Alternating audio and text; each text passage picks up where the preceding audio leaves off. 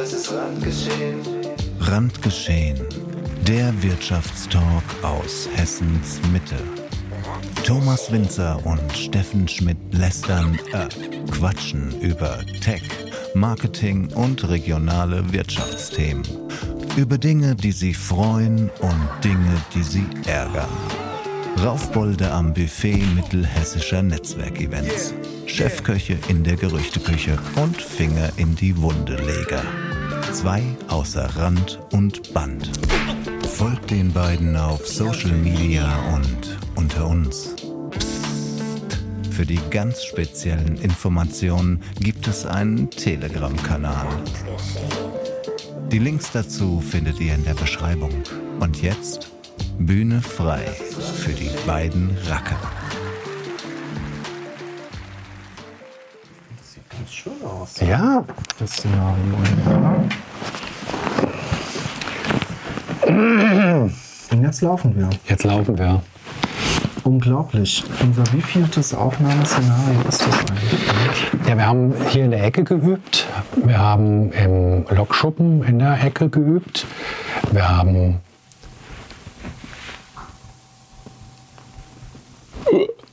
Wir haben im Lokschuppen im Meetingraum. im Meetingraum, genau, wo die schlechteste, schlechteste Akustik überhaupt war. Und wir haben beim letzten Mal geübt stehend vor der Kamera. Wo gefühlt alles schlecht war, aber nach meinem Empfinden fast die beste Aufnahme. Denke ich auch, ja. Von der, es war schön, weil es hatte diese Tiefe des Raums. Ja. Deswegen haben wir auch jetzt wieder die Tiefe des Raums hier mit unserem, mit unserem Weihnachtsbaum und starten in die Folge 3. Wollen wir direkt starten in die Folge 3?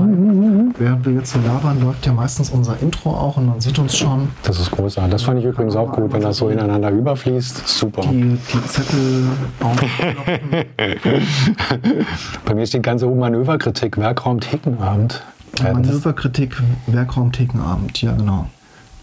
Damit spiele ich drauf an, auf die Eröffnung unseres Thekenabends letzten Donnerstag. Zwei Tage nachdem wir unsere legendäre Folge 2 veröffentlicht haben. Und, ähm, wie viele Hörer haben wir? Also ich glaube, es waren 15. Vielleicht sind es jetzt ein paar mehr. Also dann können wir auch alle hier persönlich grüßen. Wir freuen uns, dass ihr auf jeden Fall jetzt schon zuhört. Ähm, aber ich habe ja direkt am Dienstag LinkedIn-Nachrichten erhalten. Ähm, von der 3U Holding, von der 3U Telekom, ähm, von Kontakten, die ich habe, die unsere Folge Randgeschehen gehört haben und die gehört haben, dass wir uns über WeClap unterhalten haben. Und dann am Donnerstag kam es hier zur ersten Echtbegegnung. Das Wie war war- das für dich Donnerstag, äh, Donnerstagabend? Du kommst ja immer ziemlich entspannt eigentlich zum Thekenabend auf ein Bierchen. ich war auch entspannt. Weil wir haben ja keine Lügengeschichten oder Märchen erzählt. Das waren ja alles Fakten, die öffentlich für die Öffentlichkeit zur Verfügung stehen. Und insofern war ich relativ entspannt. Ein bisschen überrascht war ich über die etwas eigene Wahrnehmung der WeClap oder sagt man 3U-Leute? 3U Holding. 3U muss man Holding, da ach so, sagen. okay. Die 3U Holding AG als Investment. Ah, okay, gut.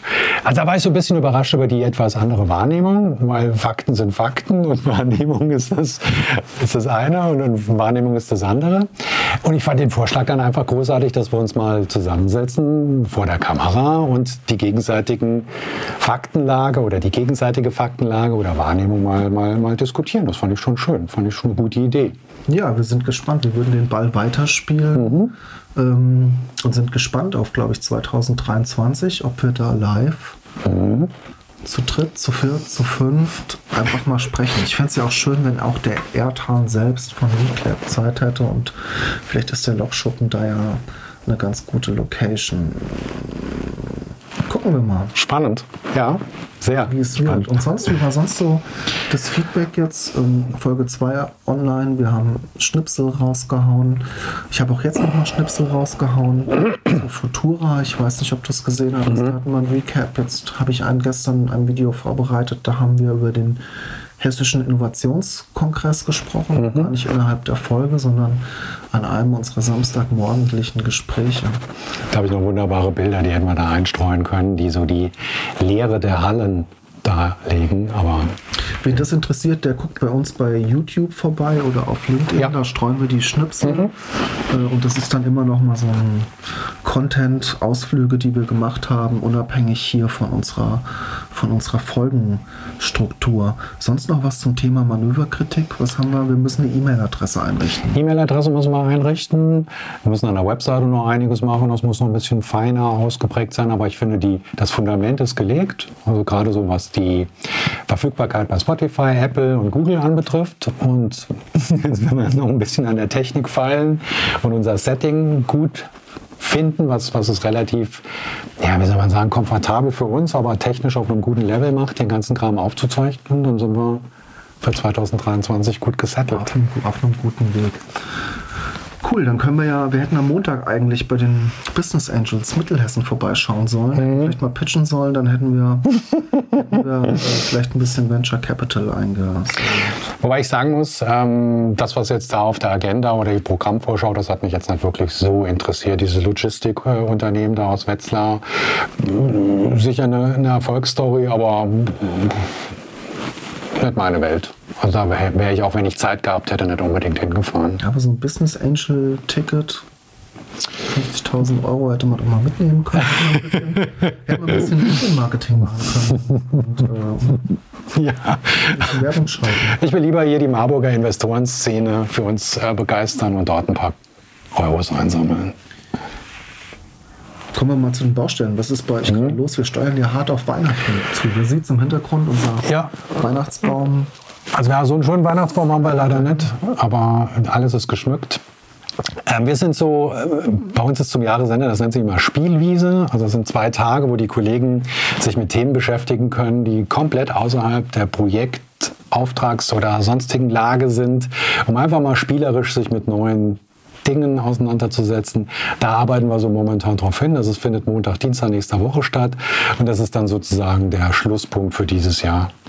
Cool, cool. Wir haben noch ein gemeinsames Projekt. Ja, Ähm, was mich beschäftigt hat intern, ist auch ausgehend von einem Podcast. Hast du den, ich hatte dir diesen Sven Schmidt Podcast, Mhm. OMR Podcast geschickt. Da hat er über seinen Bewerbungsprozess geredet. Mhm. Da musste ich schminzeln und da musste ich auch anhand aktueller Situationen drüber nachdenken. Fünf Gespräche macht er, bevor der das erst, bevor der jemanden einstellt. Fünf Gespräche. Aber er sagt, er hat in den letzten, er stellt 20 Leute pro Jahr ein und er hat in den letzten sechs Jahren irgendwie zwei Leute, drei Leute kündigen müssen, weil er einfach so einen harten Einstellungsprozess hat.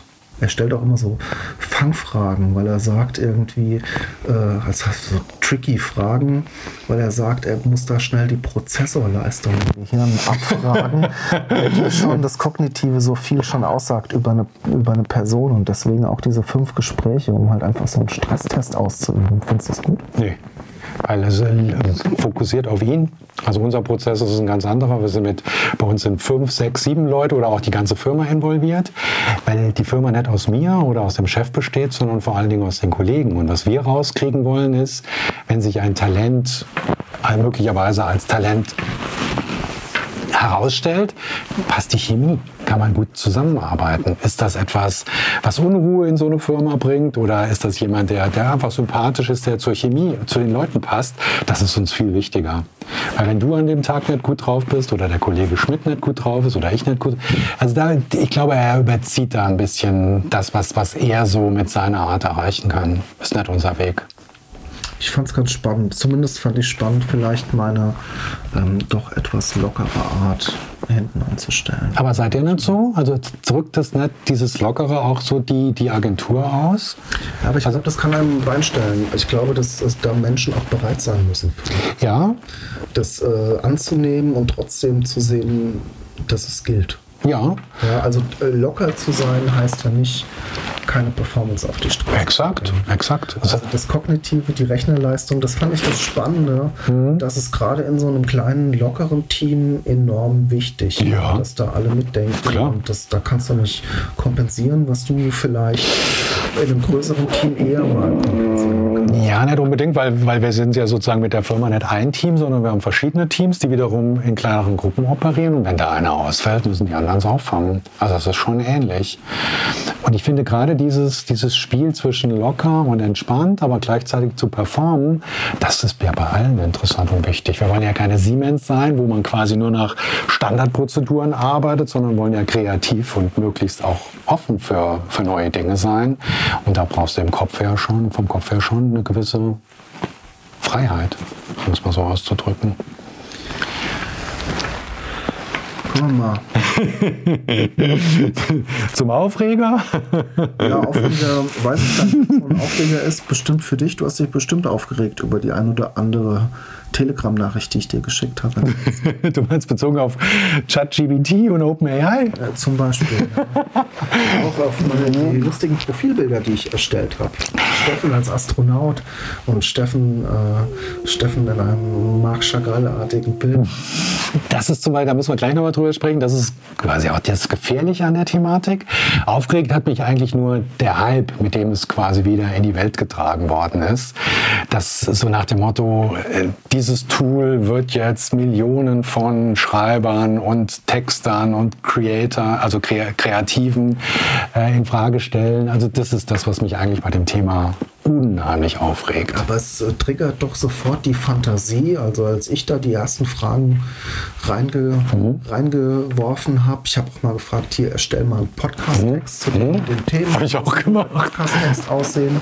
Da fand ich schon doch spannend im Vergleich zu allem, was man vorher kannte. Jetzt gerade wenn du mit Alexa und Siri, Mhm. die ja so ein bisschen die Sprachassistent-Platzhirsche sind, aber wo ja suggeriert wird, hier findet was Dialogisches statt, da fand ich das schon Ja, es ist groß, also es ist beeindruckend und großartig. Aber es ist ein Tool. Also es ist ein Werkzeug. Wenn du 20 Jahre gewohnt warst, mit einem Schrauben oder mit einem Handbohrer ein Loch zu bohren und du hältst das erste Mal eine Bohrmaschine in der Hand, dann denkst du auch, großartig, ist ja faszinierend, wie gut es geht. Und so ist KI auch. Es ist ein Tool. Punkt. Aber nichts, wo man sagen müsste, dass sich die Welt deshalb komplett auf rechts dreht. Naja, aber wenn ich vorher vielleicht meinen Texter eingestellt habe, der mir für den Online-Shop die Produkttexte getextet hat, den brauche ich doch vielleicht nicht mehr. Ja. Ich habe einen Text über eine rote Sonnenbrille mit, äh, keine Ahnung. Ja, aber da ist wieder, ist ja die, die also wer, wer Menschen schaffen, sind ja schon, sagen wir mal, bequem, bequem. Und die Tools haben ja irgendwo alle den Zweck, monotone, stupide, wenig kreative Arbeit möglichst zu automatisieren. Und so ist ein KI-Tool zu sehen. Ich möchte den Texter sehen, der gerne für 1000 Produkte 1000 Artikeltexte schreibt. Wenn ich dafür ein Werkzeug habe, was das gut macht, wo die wesentlichen Faktoren rüberkommen, warum nicht? Dann kann der Texter kreative Dinge tun. Dann brauchst du aber sehr wahrscheinlich deutlich weniger Texter, oder? Am Ende. Naja, das ist wieder die andere Frage, wenn jetzt alle ähm, das Produkt XY über einen, der, der, der Chat, der- dieser ChatGPT-Ansatz ist ja jetzt nicht so kreativ, dass er bei, wenn es um das Beschreiben der Tasse geht, zehnmal unterschiedliche Texte erzeugt, sondern es sind ja in der Regel gleichgeschaltete Texte, also gleichartige Texte. Und wenn du dann wieder dich im Markt unterscheiden willst zu deinem Wettbewerber, muss eine neue, andere Form der Darbietung her. Oder du sagst, es ist egal, es kommt mir nicht auf den Text an, sondern auf die Tasse. Ich fand es ja doch ganz spannend. Ich habe vorhin eine Anfrage gestellt. Der Server war übrigens überlastet. Jetzt heute ist heute Mhm. Ja, äh, klar. ähm, ähm, Dienstag. Und es ist jetzt ungefähr vier, fünf, sechs, sieben Tage, eine Woche. Mhm. Und der Server ist überlastet. Habe aber eine Anfrage gestellt, er soll mir einen Text schreiben über Marburg, den Weihnachtsmarkt, die Parkplatzsituation Mhm. Und dass ein Kindergarten eröffnet wird. Und wenn ich mal hören wollte, gucken Mhm. wollte, kann er auch so mehrere vielschichtige Themen. Ich fand es spannend, wie er dann Weihnachtsmarkt mit der Parkplatzsituation in Bezug gesetzt hat, ähm, doch aber gesagt hat, dass das schöne historische Marburger Schloss immer ein Blick wert ist Mhm. und es sich lohnt, in die Stadt zu kommen. Ich fand das schon ganz interessant. Absolut. Er, oder er sage ich jetzt schon Sie möglicherweise auch, da würde ich dich gleich gerne nochmal fragen, ob du äh, ich fand es spannend, wie da Korrelationen, wie da doch Verbindungen auch zu Dingen, die ich vorher gefragt hatte, entstanden sind. Ähm, fand ich schon auf jeden Fall spielenswert. Ein schönes Tool für mich am Wochenende, um ein bisschen rumzuspielen. Aber triggert es nicht da, durch die Ideen oder das was, das, was das System dir dann darbietet, triggert es dann bei dir nicht andere Sachen oder andere, wie soll man sagen, dass du daraus dann einen anderen Text erzeugst. Also wie so ein Brainstorming. So, Das kann- für mich. So. Das wäre es für mich. das so- Ein Hilfsmittel, um eine Textgrundlage zu haben, die ich weiter modifizieren, So. überarbeiten. Und am Ende, am Ende sieht man genau, dass es ein Steffen Schmidt-Text ist, weil deine persönliche Sicht der Dinge, deine Pri persönliche Note da sich wiederfindet. Du glaubst also als Recherche, Absolut. rudimentärer Textgenerator ist das ein legitimes Tool. Was machst du im Moment, wenn du, du, du googelst, du versuchst dich irgendwie, du suchst dir andere Texte und suchst dir da Anregungen, Ideen, die dich ansprechen. Und dafür ist das, das ChatGPT ein großartiges Werkzeug. Ich sollte es halt jetzt nicht eins zu eins übernehmen, weil dadurch, ähm, es ist ja nichts Kreatives, sondern es ist ein mathematischer Prozess, der, wenn tausend Leute weltweit die gleiche Frage stellen, auch tausendmal das gleiche liefert. Füttern wir jetzt gerade das Tool, alle die, die Ja. da Fragen stellen, Klar. auch wir lernen. Hast du mal, hast du es geschafft oder weißt du, hast du mal hinter die Technologie geguckt? Ich dachte ja schon, das Ding greift in Echtzeit auch auf die Daten im Internet zu, aber es greift wohl nicht aufs Nee, Internet. also das heißt, dass so bis zum Jahre 21 sozusagen die Menge an Informationen, die es im Internet gibt, verarbeitet wird. Das heißt, die haben schon eigene Datenspeicher, wenn man so sagen will, wo diese Informationen die hinterlegt sich sind. letztlich aus dem Internet speisen. Es ist Exakt. nur eine neue, eine Kopie letztlich der Daten in einem eigenen Genau. Neuronalen Netzwerk. Ist das so? Genau, genau. Und man muss sich das so vorstellen, dass das durch einen, einen mathematischen Wahrscheinlichkeitsprozess werden dann äh, ja, in Abhängigkeit von deiner Fragestellung und von dem Datenschatz, je größer der ist, desto wahrscheinlicher ist es, dass etwas Gutes rauskommt, wird das dann nach außen gespült. Und wenn du dann als Benutzer sagst, hey, das war ja gut, das hilft mir, dann spiegelt diese Information das wieder zurück, sodass dann die KI, wie man so schön sagt, daraus dann für das nächste Mal äh, eine etwas bessere Vorhersage oder Ergebnismenge erzeugen kann. Jetzt habe ich aber nie geschrieben, ja danke, das war eine tolle Antwort. Ich habe immer wieder neue Fragen gestellt. Äh, erkennt es, gibt es andere Möglichkeiten dann für das Tool zu erkennen, ob es für mich hilfreich war? Also du kannst es rückspiegeln, also kannst du, gibt so ähm, rauf und runter. Und natürlich erkennt das System auch, wenn du die Frage 1 stellst und die Frage 2 stellst, ob es zwischen diesen Fragen Zusammenhänge gibt, Abhängigkeiten gibt. Jeder Output, den das System erzeugt, erzeugt eine Reaktion beim Benutzer und diese Reaktion spiegelt, wird wieder zurückgespielt ins System. Daraus resultiert ja dieser Hype, den die momentan machen. Je mehr Benutzer mit dem System arbeiten, desto wertvoller ist das für die OpenAI-Typen. Ich habe mich jetzt gefragt, ob nämlich noch andere Aktionen, die ich tue oder nicht tue, wenn ich da online bin, getrackt werden. Ob ich zum Beispiel einen Text kopiere. Ob er das möglicherweise Alles? weil er daraus interpretiert, dass ich den Text weiterverwende und ihn somit als gut erachte.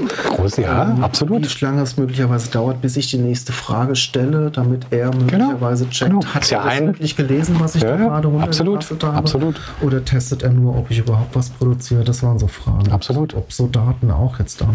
Also im Grunde dadurch, dass ja in dieser Anwendung ist ja eine Webanwendung und alles, was dort dann irgendwie passiert, auch die Korrekturen, auch die Texte, die ich irgendwie verändere, kann ich auf der anderen Seite auswerten und daraus Rückschlüsse ziehen.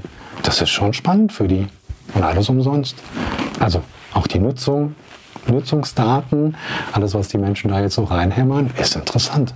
Und was hinderte das Unternehmen jetzt daran, die Daten aus dem Echtzeit-Web zu schöpfen? Weil ich habe es gemerkt an der Stelle, ähm, in meiner fiktiven Anfrage war das Marburger Schloss erleuchtet. Ist es aber ja gerade nicht. Wenn du sagst bis 2021, ähm, dann sind da gewisse Faktoren, wie jetzt zum Beispiel Krieg in der Ukraine, ähm, möglicherweise auch die, die, das Abfallen der Märkte dieses Jahr gar nicht berücksichtigt. Dazu ist ein bisschen zu wenig bekannt, wie, diese, wie, wie die mathematischen Prozesse, die neuronalen Netze im Hintergrund arbeiten. Möglicherweise reicht die Rechenleistung aktuell noch gar nicht aus, um entsprechende Korrelationen zusammenzustellen, dass du wirklich In Echtzeit. in Echtzeit das machen kannst. Das ist aber auch der große Nachteil bei diesem Thema. Wir hatten neulich im Blogshoppen schon drüber gesprochen, das ist ja wie eine Blackbox. Wenn du also jetzt deinen Text bekommst über drei Absätze und willst wissen, wie kommt das System dann auf diese Texte? Kann ich denn verifizieren, ob das, was da drin steckt, auch richtig ist? Keine Informationen. Also kannst du ihm trauen oder recherchierst selbst und prüfst, ob das, was die AI da erzeugt hat, ähm, richtig ist. Meinst du, so eine AI ist dann irgendwann der bessere Fußballkommentator im Fernsehen? Nee, sagen wir mal so, beim Fußball ist jetzt die Bandbreite der Berichterstattung, wer wann welches Tor geschossen hat, ähm, relativ eng bei der Vielzahl an Spielen, die so stattfinden und bei der Vielzahl an Daten, die dazu vorhanden sind. Ich lese jetzt zu wenig Fußballberichte oder Kommentatoren, um sagen zu können, wie unterschiedlich die sind. Aber in meiner Fantasie ist es immer so, wenn ich irgendeine Zeitung rausziehe und die Nachrichten lese, kann ich jetzt nicht genau sagen, zu welchem Spiel das gehört. Also die sind ja sehr gleich, oder? Ja. Ja, ich habe mich jetzt gerade, während du, habe ich mich gefragt, hast du in deiner Innosoft-Kommandozentrale auf deinen Überwachungsmonitoren beobachten können, dass Entwicklerinnen und Entwickler von euch letzte Woche vermehrt auch auf OpenAI zugegriffen haben, um ihren Code zu prüfen Ja. oder auch Ja. Arbeitsaufgaben zu Ja, lösen? ja, also wir haben ja in jedem Büro das Video, Video eingerichtet und warst du schon mal in meinem Büro? Ich würde es, Kann können wir ja die Sicherheitskontrolle. genau, ich kann es ja, ja mal zeigen.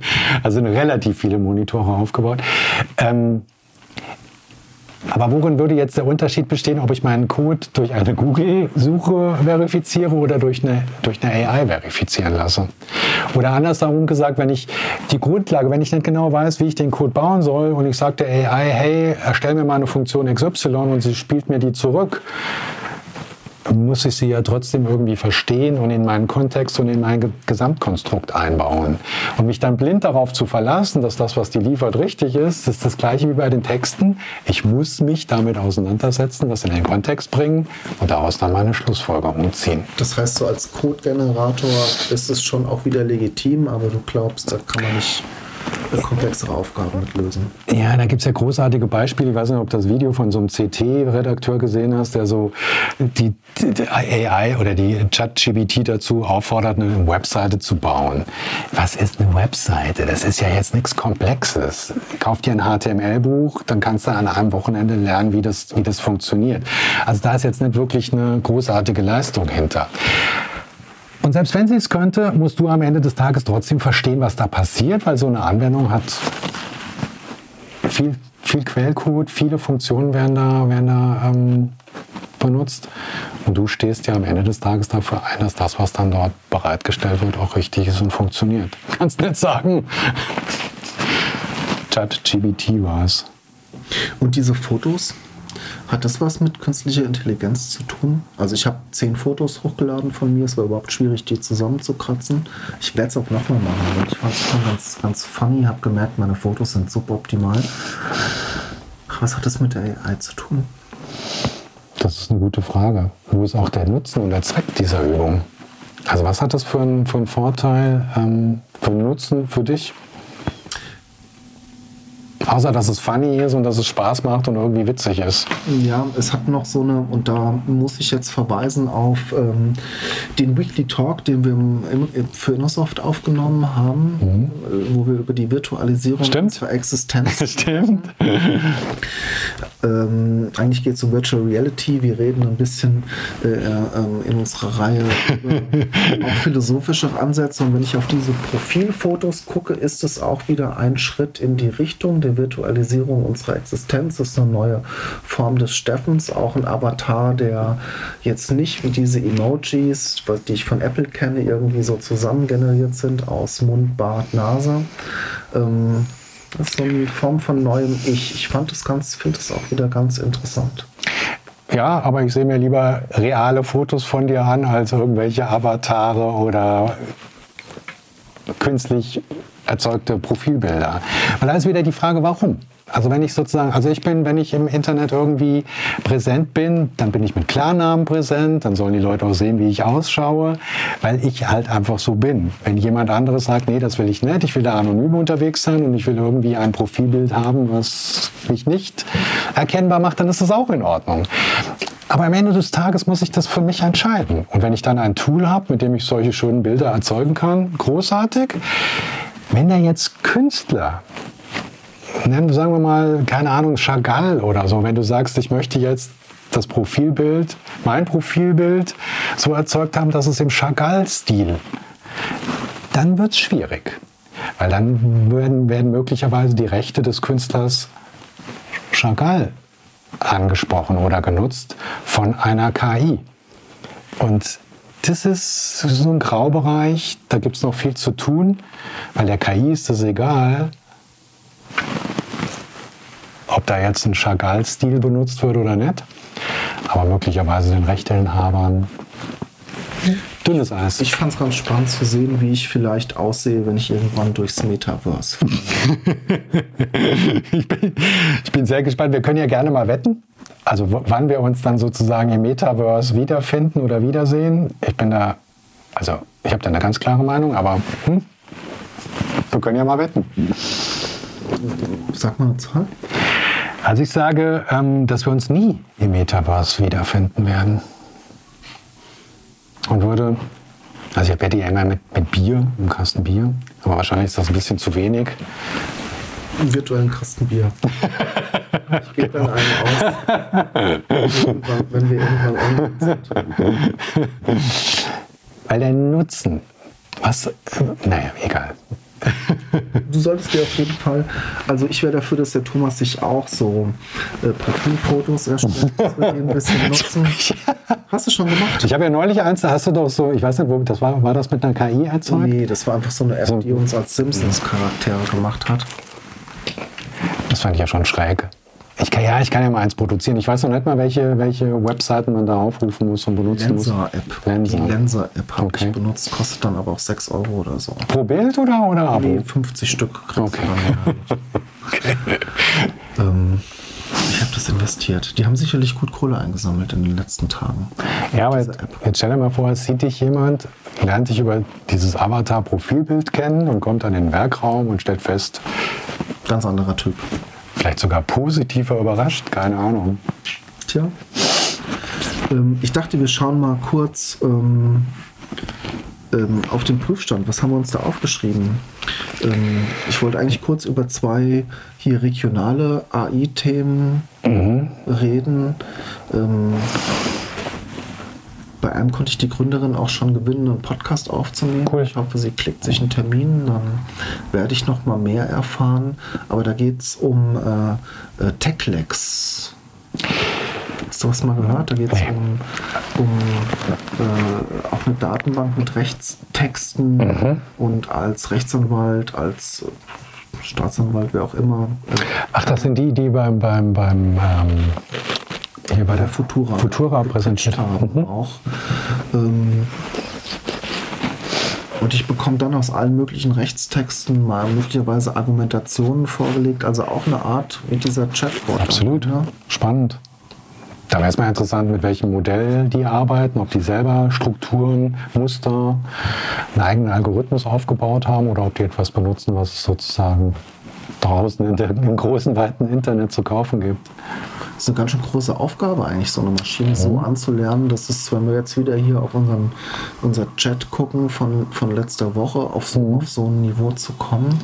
Wobei gerade Rechtsanwälte, ich weiß nicht, wie weit die schon mit, digital, mit digitalisierten Texten zugange sind. Da ist sozusagen der Chat-GBT-Ansatz auf digitale Informationen, Internet, Google und so weiter zuzugreifen einfacher. Da wäre es tatsächlich interessant zu wissen, wie viele dieser rechtlichen äh, Texte der Begebenheiten sind tatsächlich auch digital lesbar. Glaubst du, dass solche Unternehmen, die dann so branchenspezifisch da unterwegs sind, dass die langfristig eine Chance haben? Oder wird es irgendwann diesen einen Datenmonolith geben? Hoffentlich Google, nicht. Google kauft so eine Technologie, wie wir sie hier Ja. sehen bei OpenAI Ja. oder entwickelt die selbst, baut die nach, wie auch immer. Ich denke mal, die Entwickler und Ressourcen haben sie. Mhm. Und dann sind solche Nischenlösungen gestorben, weil das ganze Mhm. Wissen der Welt da drin steckt. Ich meine, das wäre fatal. Das ist ja sozusagen die große Metakritik am Metaverse, dass sich Hersteller der Software, der Geräte und des Contents sich auf ein Unternehmen bezieht. Das ist ja das große Manko dabei. Und wenn sich das bei Google oder Microsoft oder was auch immer wiederholt, wäre das, wäre das eine Katastrophe. Deshalb sind solche Unternehmen, die branchenspezifisch unterwegs sind und es schaffen, die Eigenständigkeit zu erhalten, wegen mir mit einem Investor, aber ihr Ding weiterzumachen, das ist auf jeden Fall der bessere Weg. Ich weiß, Sie haben jetzt so eine Exist-Förderung, ein Stipendium bekommen für ein Jahr. Mhm. Sind auf der Suche nach einer Bürofläche hier im, im Südviertel, ähm, hat die Dame mir geschrieben bei LinkedIn. Also ich Wenn finde jemand was weiß, Ja, Bescheid sagen. das wäre ja großartig. Auf die Folge Gelbe Couch. Ich freue mich, wie Sie das überhaupt ressourcentechnisch hinbekommen wollen, sowas aufzubauen. Vielleicht können wir sie auch mal hier einladen. Das würde mich auch tatsächlich mal interessieren, so rein technisch, wie die so unterwegs sind. Und entscheidend ist dann, wie schaffen sie es, ihre Zielgruppe zu überzeugen, dass das Werkzeug gut ist. Und das Tool kann theoretisch oder in diesem Rahmen oder bei entsprechenden Ich glaube, man kann sich anmelden zu so einem Beta-Test-Phase auf der Webseite. Kann man mal gucken, wir verlinken mal die Webseite, das Ja, was es bislang cool. gibt hier unter Super. unserem Podcast. Was anderes hatte ich noch irgendwie, ist mir auf den Schirm geraten, das Solid AI nennt sich das. Die sind in der Kunststofftechnik Kunststoff-Spritzgusstechnik. Mhm. Da geht es ja auch um Formenbau, um Modellbau. Domäne hier im Hinterland. Und hier ähm, dann auch wieder um Stabilität von Bauteilen sozusagen, um Bestrebungen hier aus bislang existierenden Formen für neue Gussprojekte abzuleiten, wie man Material schon und auch ähm, aus statischen, aus Spannend. Stabilitätsgründen sozusagen neue Bauteile durch eine AI entwickeln lassen kann. Siehst du da einen Markt? Da habe ich zu wenig Ahnung. Es gibt ja, nennt sich Statik, ähm, eigentlich auch Berechnungsmethoden, mit denen man das machen kann. Wofür ich dann da eine KI brauche, erschließt sich mir jetzt auf den ersten Blick nicht. Aber wenn die das auf die Straße bringen, haben sie offensichtlich eine Idee, die dahinter steckt. Aber es ist mir jetzt nicht so vordergründig nützlich oder erscheint mir nicht so nützlich wie, wie das, das, das Techlex-Thema. Am Ende geht es ja, und da ist aber Techlex doch wohl genauso doch immer auf den Zugriff auf bestehende Daten. Ist das wirklich schon KI, was die beiden machen, oder ist es dann immer eigentlich eine, eine komplexere Daten, eine überhaupt komplexere Datenabfrage? Ähm, das, was dann hier am User-Interface bei rauskommt, das ist ja meist Absolut. das, was Guter Punkt. Guter Punkt. Also was, äh, ich hatte neulich mal mit jemandem gesprochen, der, der machte reine, der hat, hat Daten, der berechnet aus diesen Daten irgendwelche Nutzungs- und Wartungszyklen und das hat er dann als Machine Learning und KI bezeichnet. Das ist es nicht. KI und Machine Learning meint, dass du große Datenmengen hast, dass du ein Muster hast, aus dem du irgendwas ableiten kannst und das dann in die Maschine reingibst und die lie- liefert dir dann ein Ergebnis. Aber alles andere, was algorithmisch auf Daten irgendwelche Ergebnisse ermittelt und errechnet, ist herkömmliches Entwickeln, sind herkömmliche Ablaufprozesse. Das ist, hat nichts mit KI nach, nach der gemeine, weitläufigen äh, Definition zu tun. Das verkauft sich wahrscheinlich einfach. Klar, klar. KI ist das Thema schlechthin. Also im Moment.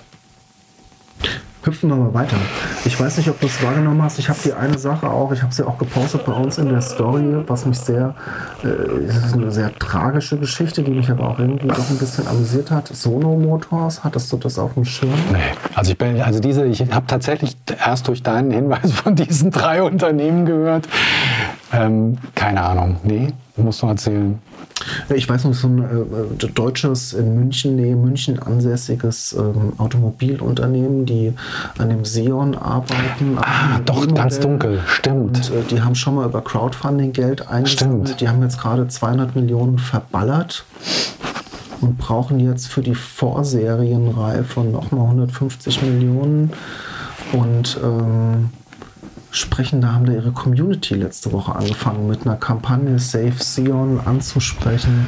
Oh, das ist natürlich ein, ein, ein, ein ehrgeiziges Ziel. Ich fand es ja sehr, sehr, sie müssen jetzt, wollen jetzt dreieinhalbtausend, ich glaube 100 Millionen sind geplant, jetzt über diese Kampagne einzusammeln, über Menschen, die dann ein Auto anzahlen, das sie am Ende möglicherweise gar nicht bekommen. Fragwürdiger Ansatz. Fragwürdig. Also das könnte ich als Aufreger der Woche bezeichnen. Hatte auch schon was Tragisches. Ich habe das YouTube Community Event mir angeschaut. Ich habe mir, es gab so ein sehr rührseliges Video des Gründers, wo er verargumentiert, äh, ich glaube, sie verbrennen so 5 Millionen, hat aber auch geschwankt zwischen 4 und knapp über 5 Millionen pro Monat, meistens in Gehälter. Ich habe dann gesehen, äh, sie argumentieren dann viel mit Fremdkosten im Bereich der Entwicklung. Das sind dann aber immer nur so 100.000. Allmächtiger. Wie viele haben zugeschaut bei dem, bei dem YouTube? haben schon ein paar zugeschaut. Mich interessiert ja eher, wie viele der Autos. Ich guck mal live jetzt gerade Save the, Save the Sign. Ähm, ich guck mal live, wie viele jetzt schon anbezahlt haben oder ihre Anzahlung erhöht haben. Eine Community 50 Tage Sion. Äh, letzte Woche war der Bildschirm schwarz. Wir haben es nicht geschafft. Ja, dramatischer Auftakt der Marketingkampagne. Ich gucke mir sowas ja aus Marketing-Sicht an. Oh, 580 haben Menschen? bezahlt. 580 Menschen haben schon einen ange. Schon. Dreieinhalb Bei 100 Millionen. Dreieinhalbtausend müssen sie hinbekommen. Naja, die bezahlen dann, glaube ich, dreieinhalbtausend an. Und dann kommen sie so ungefähr auf die 100 Millionen. Ich habe da, naja, wart was ab. Da hilft uns ja immer die Zeit, was dann dabei Du rauskommt. kannst deine Anzahlung auch erhöhen. Wenn du aber gar kein Auto willst, trotzdem irgendwie kannst du auch eine Schenkung machen. Das sind dann, das sind dann natürlich am liebsten. Aber mein sauer verdientes Geld, warum sollte ich das dann sozusagen in so eine, in so ein, ich sag jetzt mal was Böses, in so eine, nee, nee, ich sag's lieber nicht. Das ist schon ein Himmelfahrtskommando. Also ich weiß nicht, was der Zweck der Übung? Dabei ist ja noch nicht bewiesen. Exit ist der Zweck. Wahrscheinlich, Sie sprechen jetzt natürlich von der Community, das Auto, das eine nachhaltige Auto. Und am Ende des Tages, nein, ich, ich äh, steht mir nicht zu, darüber zu urteilen, kenne zu wenig. Aber diese ganze, ich meine, das ist ja die Steilvorlage zu Gorillas und, und, und dem die, der türkischen Übernahme. Wo soll das hinführen? 1,2 Milliarden. Eigentlich waren sie mal bei 10 Milliarden bewertet. Ja, und wie heißt der, das türkische Unternehmen? Geht, geht hier? Geht hier. 2015 habe ich extra nachgeguckt, wusste ich nicht, habe ich noch nie von gehört, gegründet und wird mit 7,5 Milliarden als wertvollstes Unicorn in der Türkei bewertet. Und wie viel Geld haben sie schon verdient?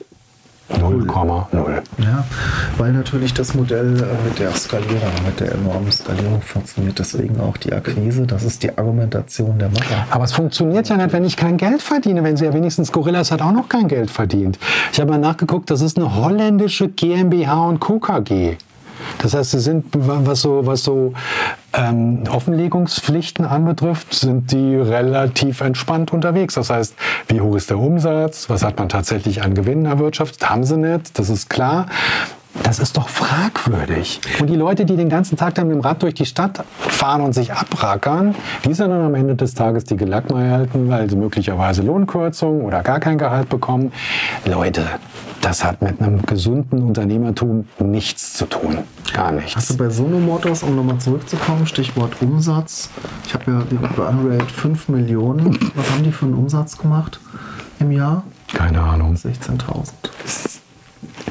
Das ist doch aberwitzig.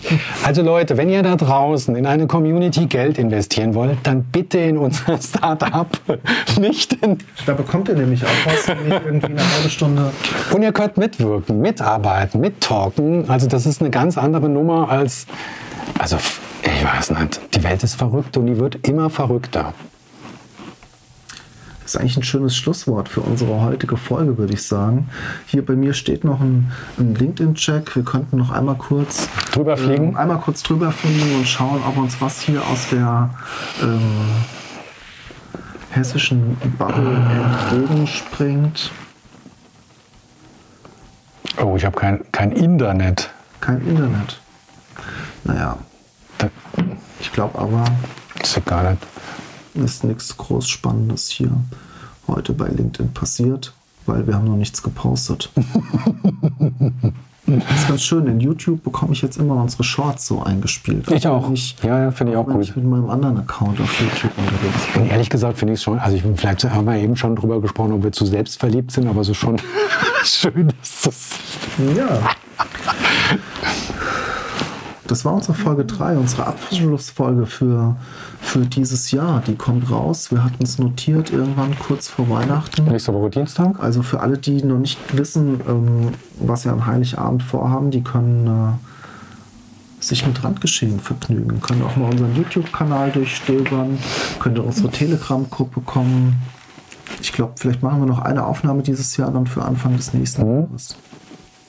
Und dann kommt, wo ich mich sehr drauf freue, sind wir ja in der Abstimmung im Lokschuppen, ähm, ein Live-Event. Also dass wir uns tatsächlich da mal in eine der Gruben setzen und von dort aus dann live in die Welt strahlen. Das wäre cool. Also, dann würde ich sagen, bis zum nächsten Mal. Bis zum nächsten Mal. Bye bye.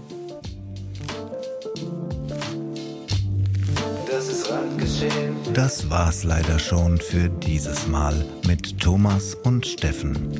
Folgt Randgeschehen auf Instagram, Twitter und LinkedIn. Für den heißesten Klatsch und Tratsch haben die beiden rasenden Wirtschaftsreporter einen Telegram-Kanal gestartet. Schaut doch mal vorbei. Das ist Randgeschehen.